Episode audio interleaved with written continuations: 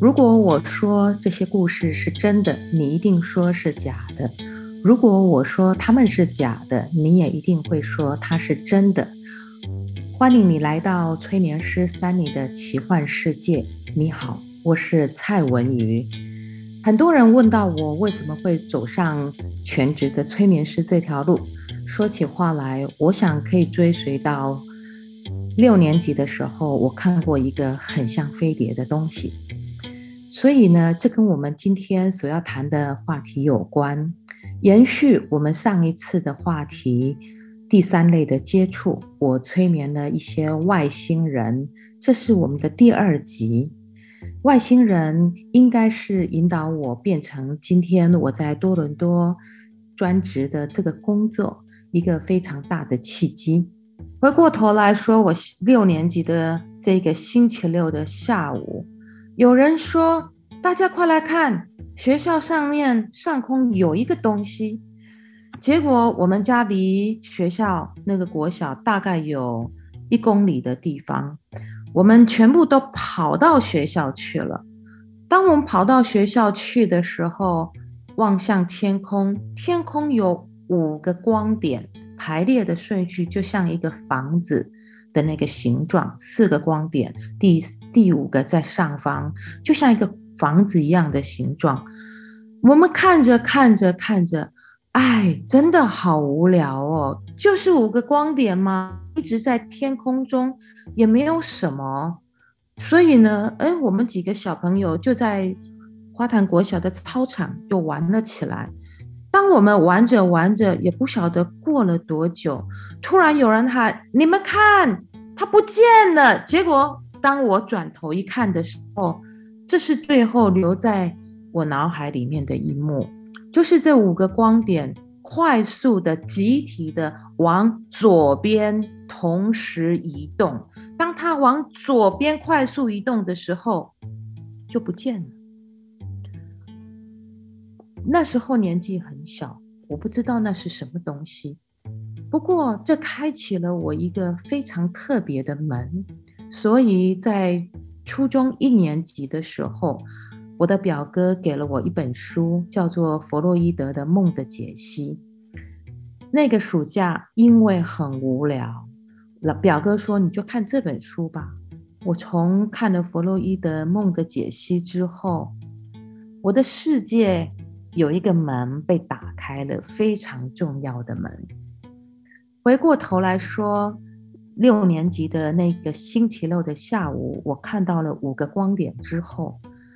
在高中的时候，我参加了台湾应该是第一个飞碟，它叫做幽浮协会，是由当时的天文台的台长蔡宪章说，他应该是当时的第一届的会长。我参加了他的幽浮协会，透过参加那个协会，我学会了如何观察太空中可疑的光点，如何。测量它们的距离，如何判断它不是一个漂浮的气球或者是卫星？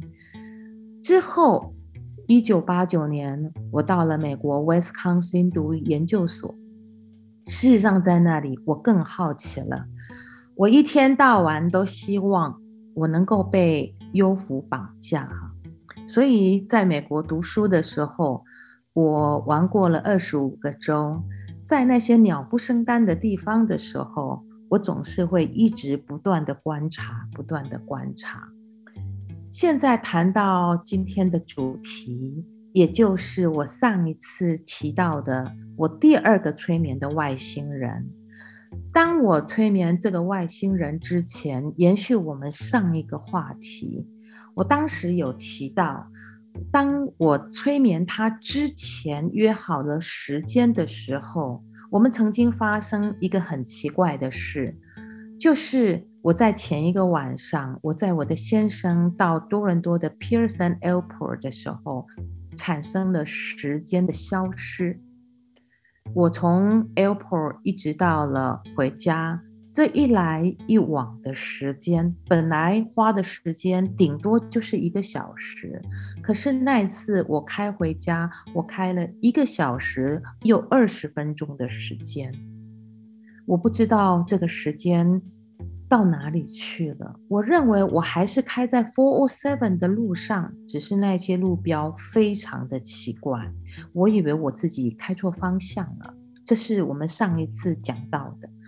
然后在隔天，我到了我工作的地方，是叫做 Markham Family Physician Center，在多伦多，在 Richmond Hill 的地方，也是借在 Highway Seven and Four Four。如果你们住在多伦多的话，我的 office 在那个地方，所以在见这一个外星人第一次催眠之前，发生了一个奇怪的事情。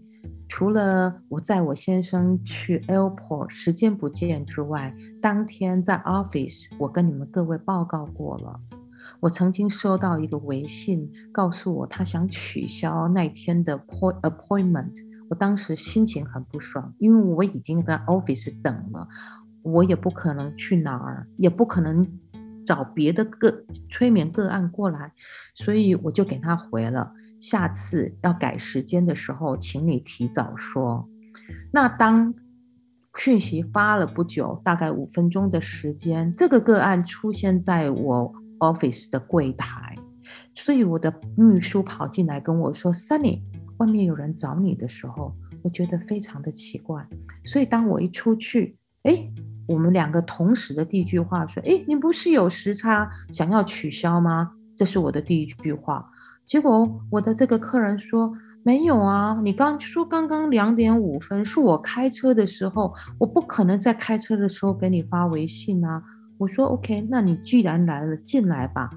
我把我的微信打开给他看的时候，我给他发的讯息不见了，我看到他给我发的讯息说要取消也不见了，是一个很奇怪的事件。然后话说。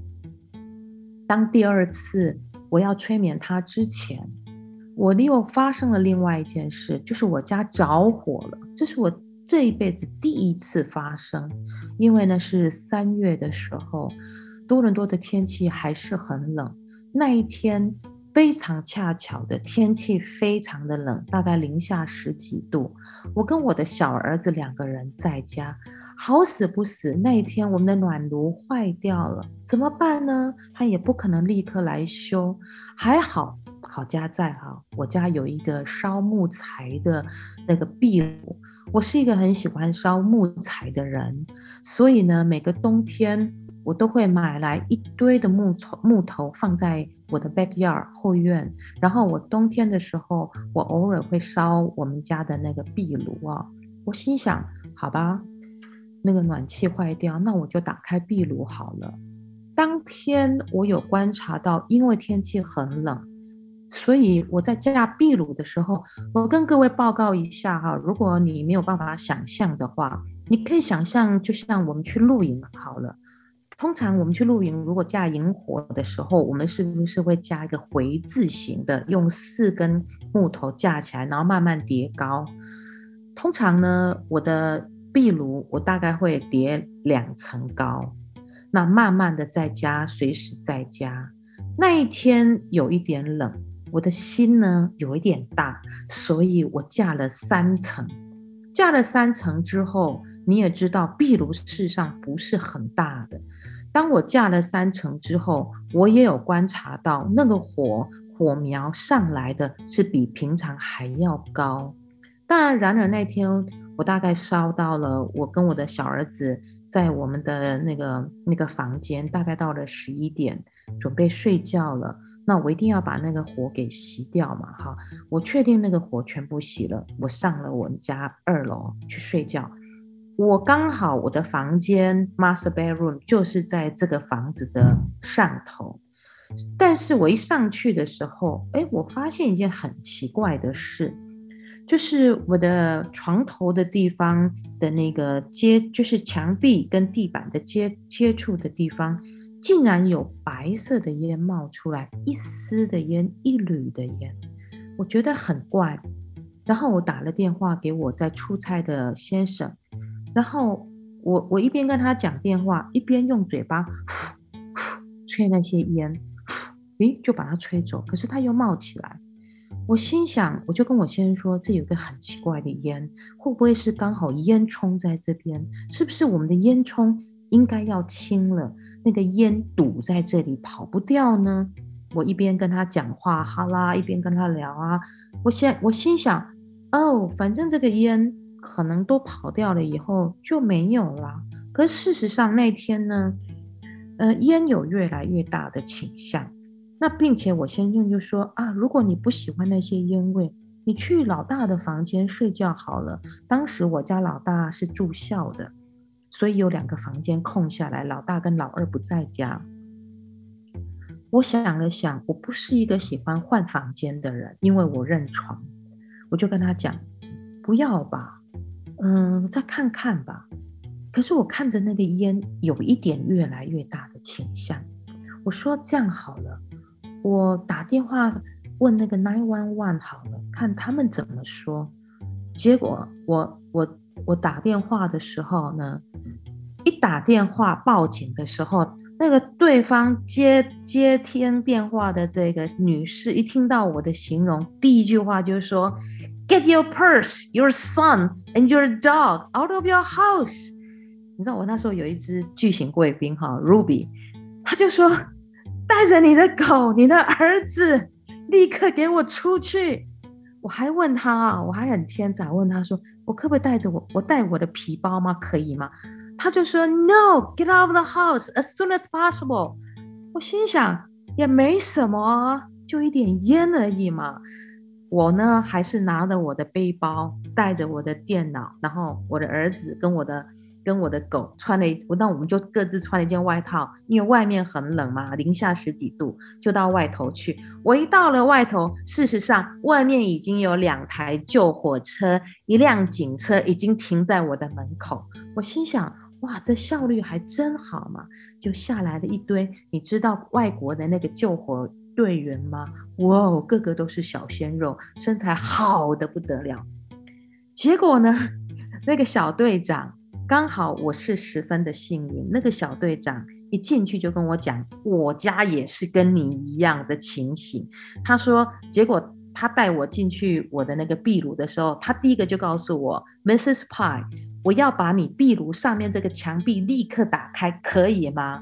当然是好，OK。结果他就叫我们全部到外头去了。最后呢，他把壁炉上面的的那个墙壁。用斧头敲开的时候，What happened is，就是因为那个火苗烧得太高了，所以火苗事实上已经冲到了。你看，通常如果你看照片的话，我们国外的壁炉上面总有一个砖块，长条的砖块、石头，那上面我们可以放一些家庭照片啊，或一些有的没有的装饰品。当那个砖块。被移开的时候，因为它很重，你必须要把那个墙壁有一个部分要把它敲开，那一块才能够被移动。当它移动的时候，他们发现完蛋了，我那个墙、那个石砖跟墙壁之间竟然有一个裂缝。可能是那个房子已经三十几年的房子，什么时候裂掉，没有人知道，或者当时它的制作就有有了瑕疵，我们不晓得。所以火苗当天烧得太高了，从那个地方跑了出来，烧到了墙壁和墙壁之间的那个那个那个木条。那因为木条是檀木做的，所以当天我一直闻到檀木的味道。还好，那个小队长因为他有经验哈，所以立刻的把那个在里面闷烧的火给扑灭。为什么当时他那么紧张，叫我一定要出去呢？因为当那个墙壁和墙壁之间是在闷烧的情况，如果我的墙壁有一个破洞的话，只要那个火一碰到了进来的氧，那立刻会气爆，所以事实上是很危险。发生这个事情之后，真的是有惊无险哈。再再隔一个礼拜，就是我看了这个外星人，我要催眠这个外星人第二次的时候，这个外星人，我见到他的时候，我把这个事情跟他讲，他笑，他说：“因为能量的关系。”他说：“Sunny，我们的能量在一起的时候，也当然他用了很多量子力学科学的解释。Sorry，因为他是哈佛毕业的，他能够解释这些东西，我解释不出来哈。他跟我讲种种的科学啊，能量啊，在一起啊，blah blah blah，是有这个样子。OK，我听了想算了。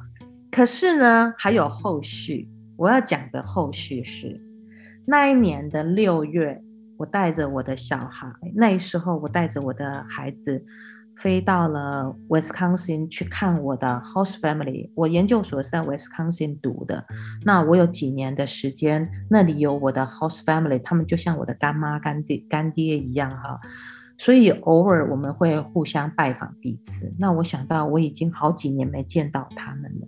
那一个六月刚好我有空，我想我带着我小儿子吧去拜访他们，我就去了 Wisconsin。拜访完之后呢，回家的路上，那一天我搭的飞机是清晨六点四十分从 Minneapolis，呃，明尼苏达州的 Twin City 的。Airport 出来的飞机，因为是六点四十的飞机，所以我得在清晨三点就从我们家里出发。当天出发的时候，事实上这个爸爸哈，Mr. Larson 就跟我讲说，Mr. Larson 就是 Sunny，it's gonna be a a a a big storm day，all right？然后他就说可能会下大雨。事实上，我那时候有点担心啊，会不会延迟到我们去飞机场的路上？那那天我们从 Wisconsin 出发的时候，往明尼苏达州走的时候，天空不断不断。不断的打雷，尤其是在某一个特定的区域。为什么我说特定的区域？因为它打雷永远都是在那个地方，其他地方都没有。而我在两年后又再去了一次 Wisconsin，又看了一样的情形，然后打雷的方向依然是那个地方，所以我才会告诉你那个地方。我也不知道为什么是那个地方。那一天呢，我很难得坐在驾驶座的后面，因为不是我开车。你要记得，夜里三点，我们我跟爸那个爸爸妈妈一起出发，我坐在那个驾驶座的后座。那我就外面看着外面一直闪电啊，其实挺有趣的，偶尔闪电，偶尔闪电。哎，我心想，哎，我换了那时候换的这个 iPhone Ten 啊，哈。iPhone Seven，然后我觉得，哎，这个相机应该好一点吧，比以前的 iPhone 好一点。我来试试看，可不可以拍那个闪电好了。然后呢，我刚这个念头一起来，我也不知道哪来来的念头想拍闪电。一拿起来的时候，因为闪电是突然出来的，所以呢，我就拿着我的 iPhone，然后就盯着外面乌乌漆嘛黑的外面。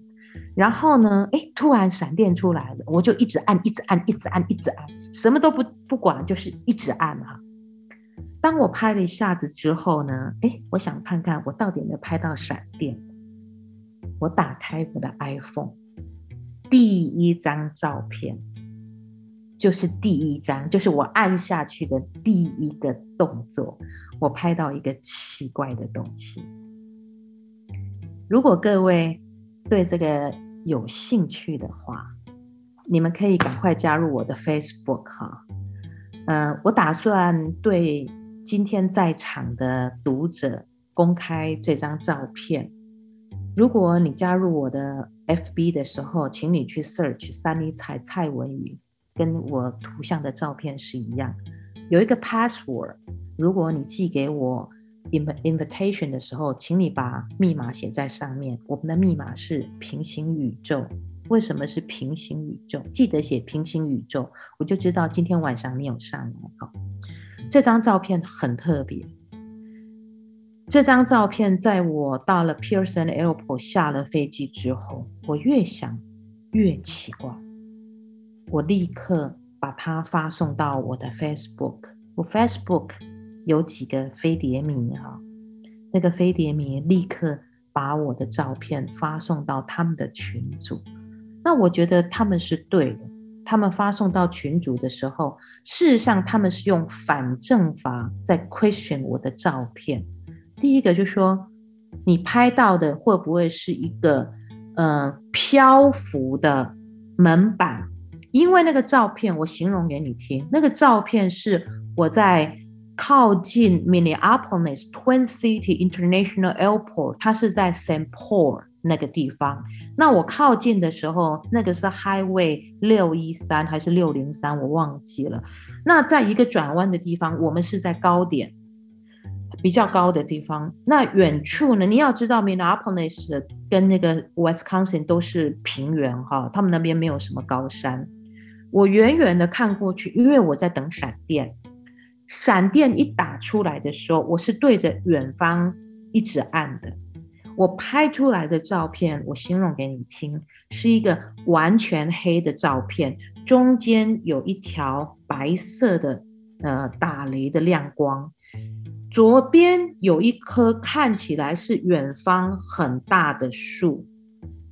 为什么我说很大的树？因为是远方，它要在照片里面呈现的话，它一定是要很大的树，然后有一些屋子、高楼。然后神奇的是，在这个亮点的地方，有一个你可以想象一个门板浮在天空中。然后我把那个照片 enlarge 打开了以后，门板的左右两边各有一个黑点，可以想象。问题来了。当我的朋友把这个上传到他们的群组的时候，一如后来我把这张照片送到了美国优抚协会，他们问了我很多问题之后，决定给这个号给这个照片一个档案号码，然后开始要去查那时候到底我看到的是什么。因为我讲的那个门板，你说它是一个嗯广告招牌吗？飘在空中被被风吹到那里去的广告招牌吗？它那那它必须是很巨大的广告招牌才会被我拍到，因为我是很远，right？那拍到这张照片很有趣哈，记得如果你想看这张照片的人加入我的 Facebook 哈，我只对你们开放哈。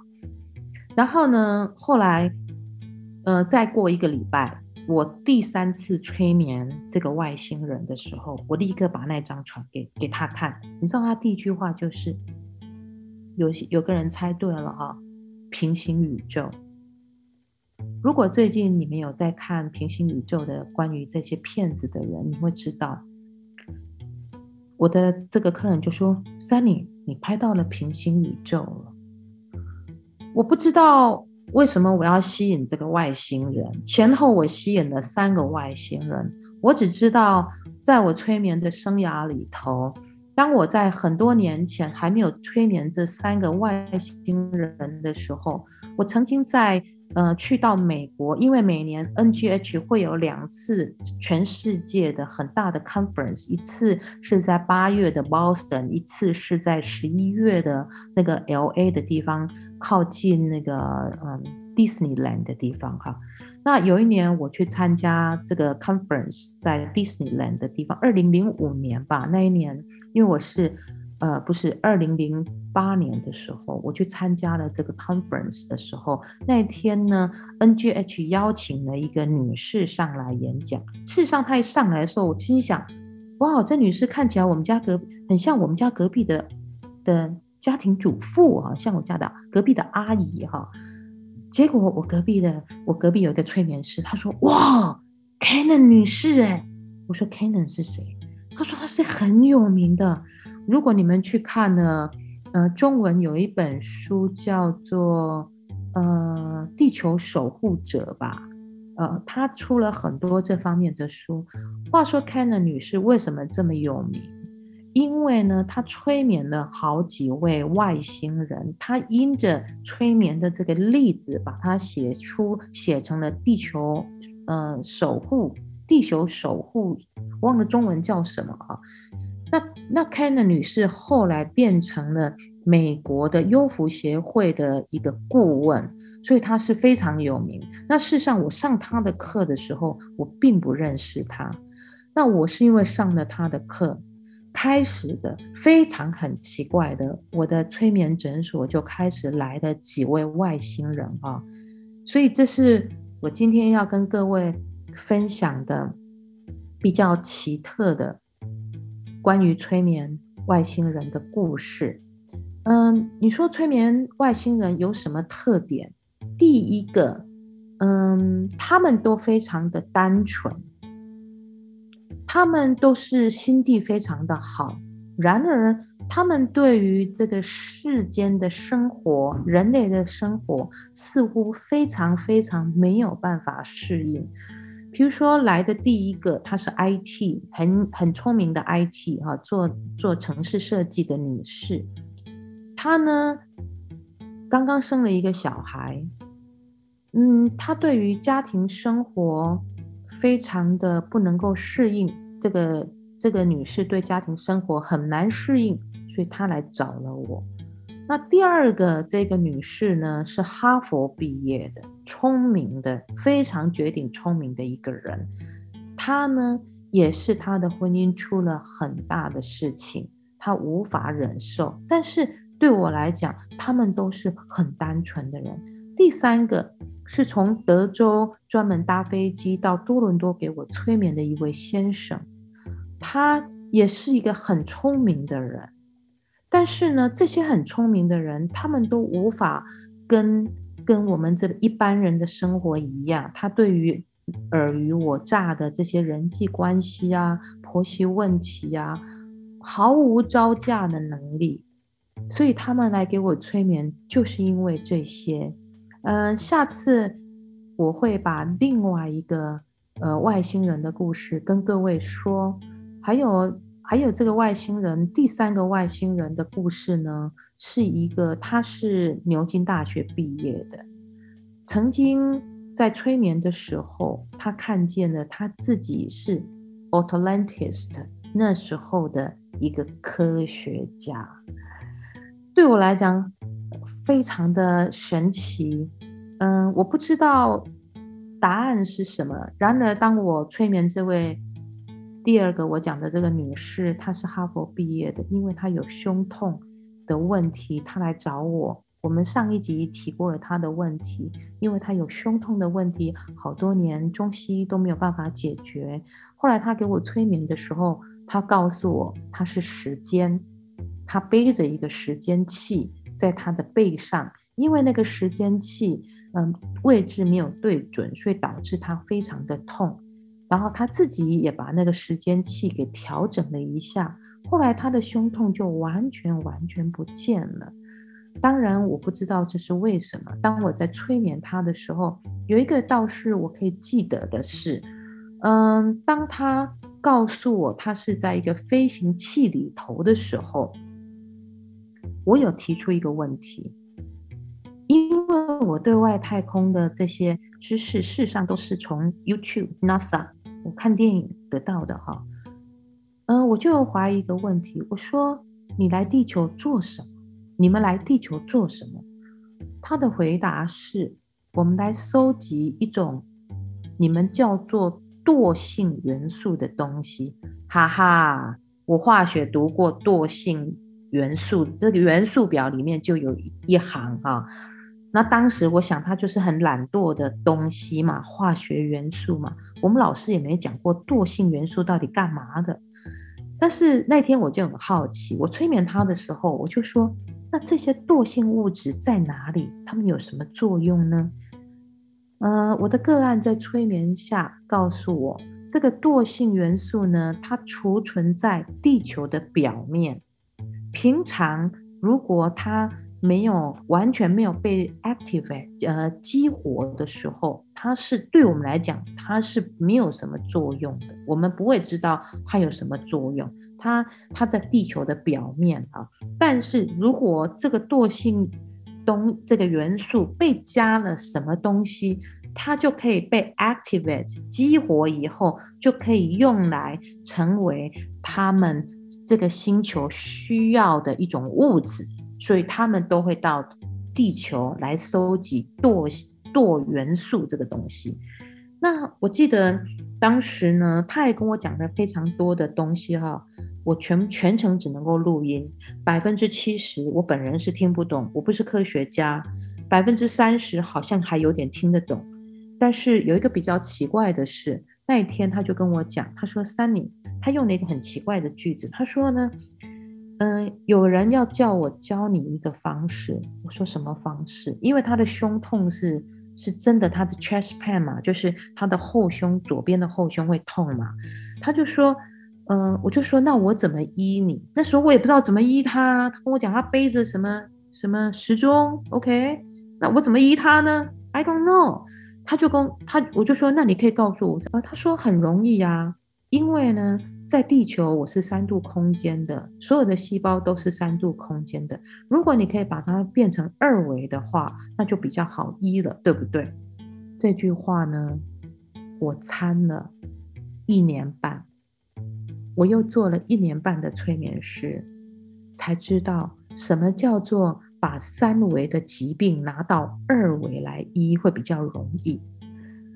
终于知道了，他教了我一个非常重要的讯息，而且这次因为 pandemic 的关系。呃，从去年开始哈，我因为我在加拿大、台湾跟中国大陆飞来飞去，我所有的工作、所有的教学，我还在训练 NGH 的催眠师，所以我所有的催眠工作、所有的教学，百分之九十全部移到 Zoom 上面去上。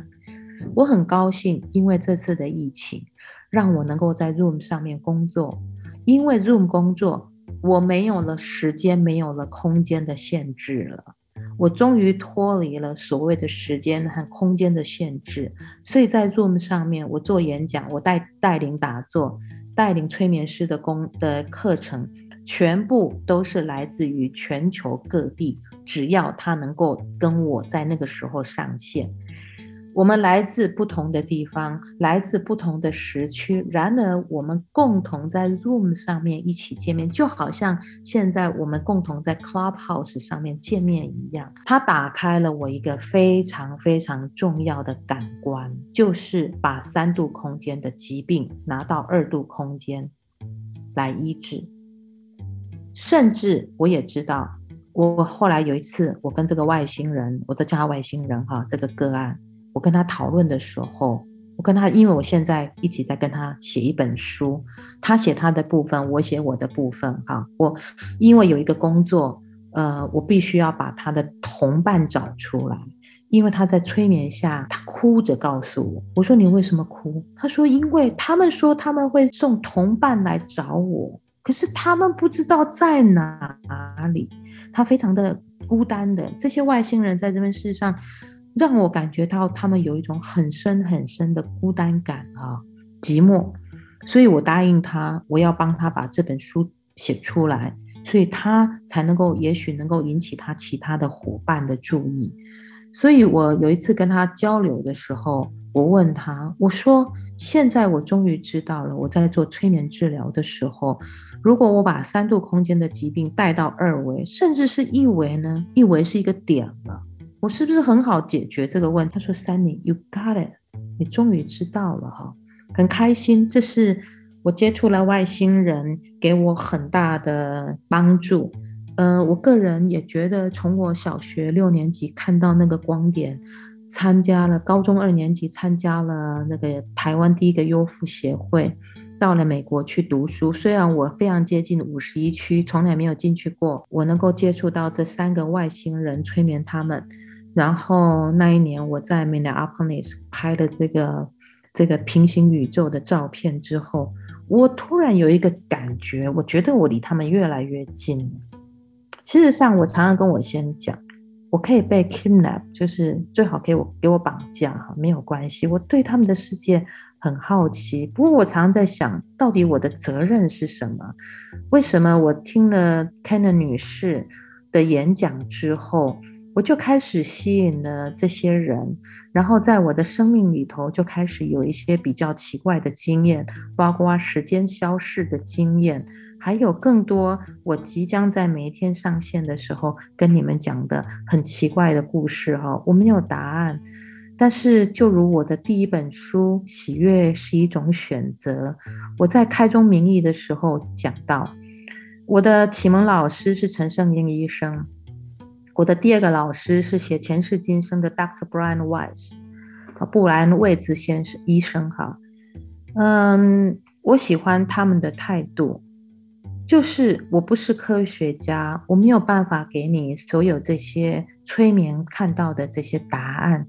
但是身为一个催眠师，我觉得我最大的责任就是如实的把我观察的东西记录下来。